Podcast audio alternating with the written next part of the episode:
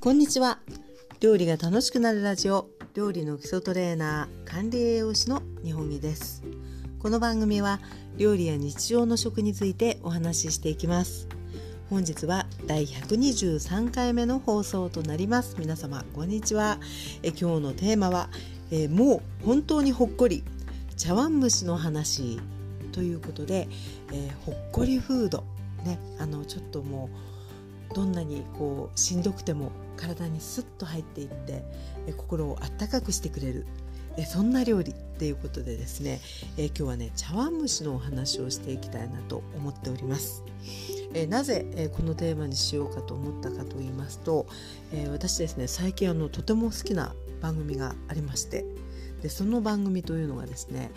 NHKE テレですねで、放映されていますアニメーションで「舞妓さんちのまかないさん」っていうねアニメ番組があるんですよね。であの最初ねあのこういう番組をやってるっていうことを知らなかったんですけどあのたまたまあの番組と番組の間でねこうちょっとこう宣伝みたいなことをやっててあこんなのやってるんだと思って、えー、これね本あの本放送っていうのが、えー、朝なんですかね土曜日の朝、えー、9時20分にあの放送あの私の住んでる地域ではあの放送してるんですけど、えーと、録画をしましてねで、えー、私ね寝る前にねちょっとあの軽い体操をして寝るんですけどそのね体操タイムにねあの結構つけて見てるんですよね。で、えー、とてもねあの素敵なあの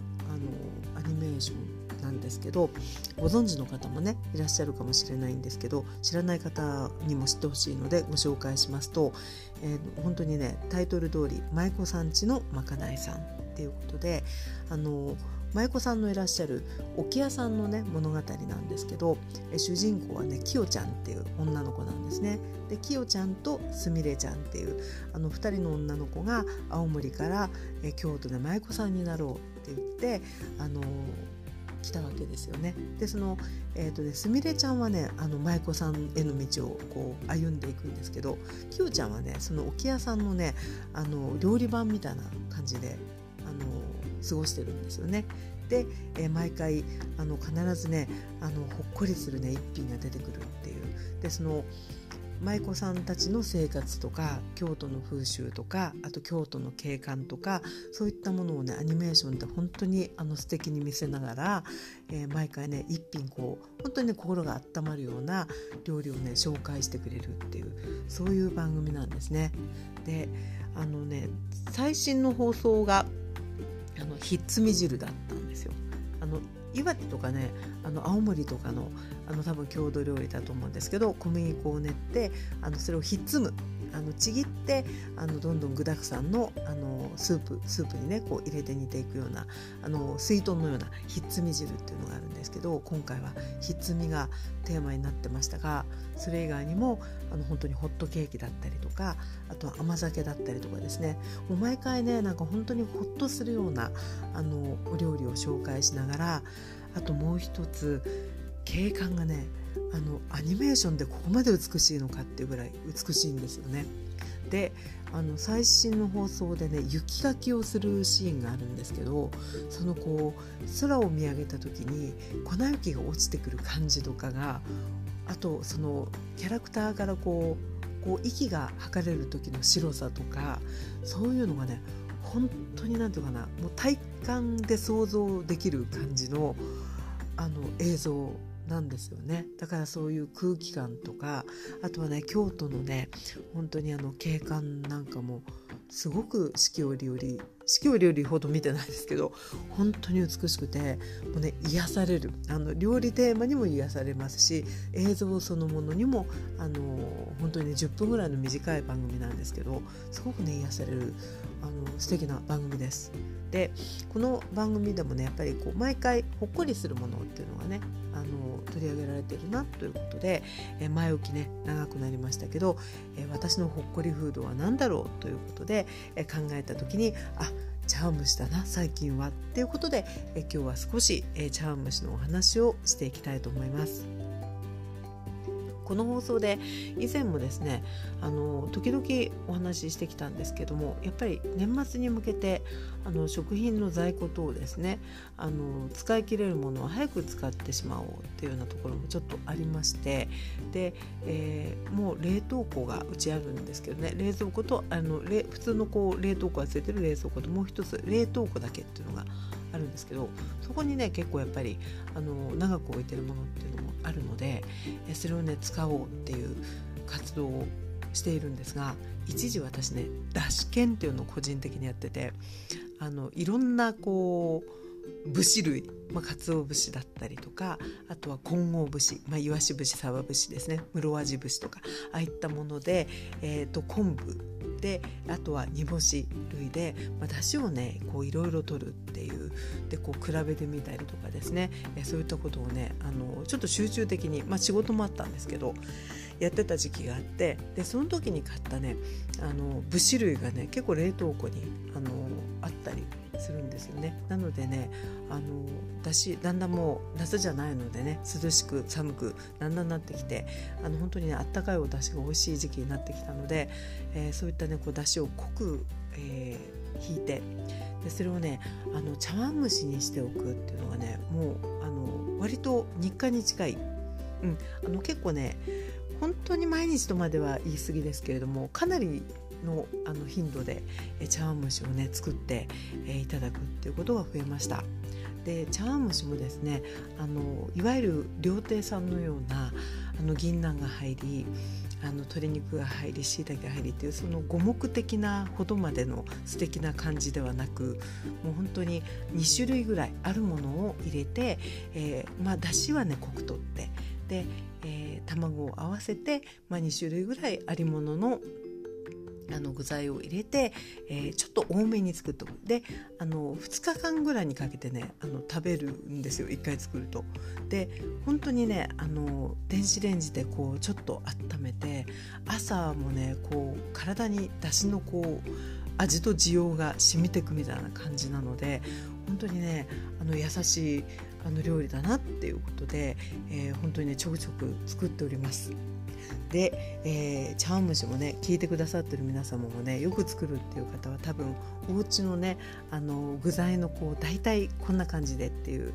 あのパターンがあるかもしれないしね、えー、これ実はこの放送をあの収録する前にあのスタンド FM っていうねあのライブ放送を私するんですよ同じテーマで。であのライブなので、えー、あの聞いてくださってる方がねいろいろその場でコメントをくださるんですね。であの今日はねやっぱり茶碗蒸しのお話をしたら結構ねあの多分ね郷土のあのお味なんだと思うけどいくらがを入れますとか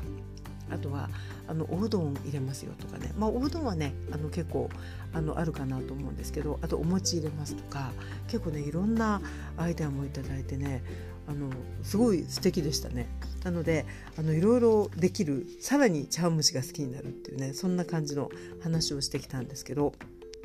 えー、私がですねよく作ってるパターンというのをねあのちょっとご紹介させていただくとまあ本当にね紹介させていただくっていうほどのねあの感じでもないじゃないんですけどもうあのだしをねやっぱりこうあのある程度使っていきたいんで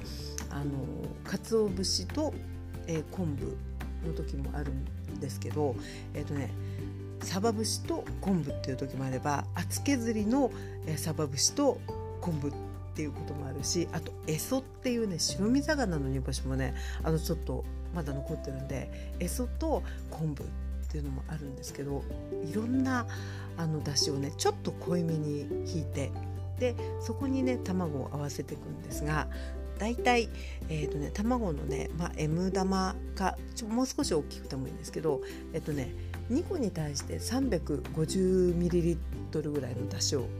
あの大体合わせていく感じに私はしてるんですね。であの人によってはもうちょっとあの緩い方もいらっしゃるかもしれないしもうちょっとこうしっかりめの硬さの方もいるかもしれないんですけど大体そういう感じ卵2個に対して 350ml のだしそこに、えーと、少量のみりんとあと薄口醤油があれば薄口醤油とみりんだけで味が決まるし、えーと、と薄口じゃない場合は濃い口醤油と塩っていう感じとみりんですね。それで、えー、まああの一応大体これぐらいっていうのをもう目分量というかで作ってしまうんですけどもうあの卵液を飲んだそのだしと調味料と卵を合わせたあの地の部分をですねあのもう飲んでみた時にえっ、ー、とねお吸い物のちょっとこう薄めぐらいな感じに私はしてますかね味は感じるんですけど濃くはないっていうあのそういう感じの味にしましてであとはあのその日のありものをあの2種類ぐらいあの茶碗に入れてで卵液を流してっていう感じなんですね。であの料理本的に言うとあの一度こすっていう卵液をこしてねより滑らかにっていうあの工程があると思うんですけどあの卵のね白身をしっかり最初にあの溶かしてあの溶いておけば、え溶きほぐしておけばあのこさなくてもね全然美味しくできるのでもう自分たち用の時はねこすってこともしないであの合わせてまいります。で具のバリエーションなんですけどね皆さんどうでしょう？ねいろいろあの好きな組み合わせとかあるんじゃないかなと思うんですけど先ほど申しましたようにあんまりねその五目ほどこう何て言うかなあの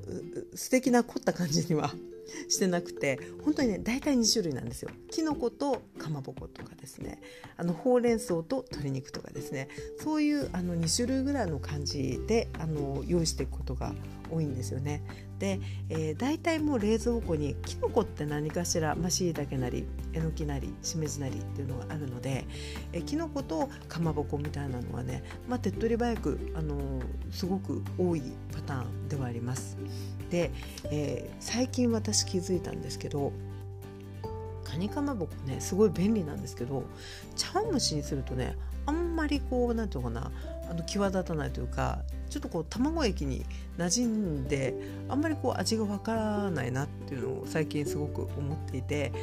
結構ねやっぱねかまぼこの普通のこうかまぼこスライスした方がなんか茶碗蒸しには合うんだなっていうのをあの気づいたり小さいことですけどねしたりしました。で、えー、ベスト今のところですねこの組み合わせが特に好きだなっていうのがあってそれがね茹でたほうれん草とね鶏もも肉っていう組み合わせなんですよね。まあ何、あの何でも大体美味しいんですけどあのほうれん草を、まあ、一旦茹でて、まあ、おひたしのようなねあの状態の手前なんですけど、まあ、その茹でたほうれん草とあとは、えー、鶏のもも肉に、まあ、塩と酒をね軽くなじませて下味つけてでその2種類を入れたあの茶碗蒸しってあの出来上がった時にねやっぱり卵のこう地の部分とあのうまみをねやっぱりこうほうれん草がすごくこう含むというかあのほうれん草自体が美味しいし柔らかくてなじむしあとはあの鶏の鶏もね、まあ、ひき肉だったり胸やささみあるいはももっていろいろねどれでも美味しいお出汁が出て美味しいんですけどやっぱりねももってこうちょっとこう皮の脂っこさみたいなところもあの茶碗蒸しにはすごくよく合っていてあのね今のところ組み合わせああ美味しいなって、まあ、全部美味しいですけどだしがねしっかりしてれば美味しいんですけど鶏もも肉とねほうれん草っていうのがね結構ベストです。で、えー、これをねあのー、大体、まあ、ちょっとうち家族はそんな多くないんですけれども2日間ぐらいで食べきれるぐらいのあの感じをちょっと多めにあの作ってで熱が取れたら冷蔵庫に置いておいて翌日食べきるみたいな。あの当日と翌日で食べきるみたいな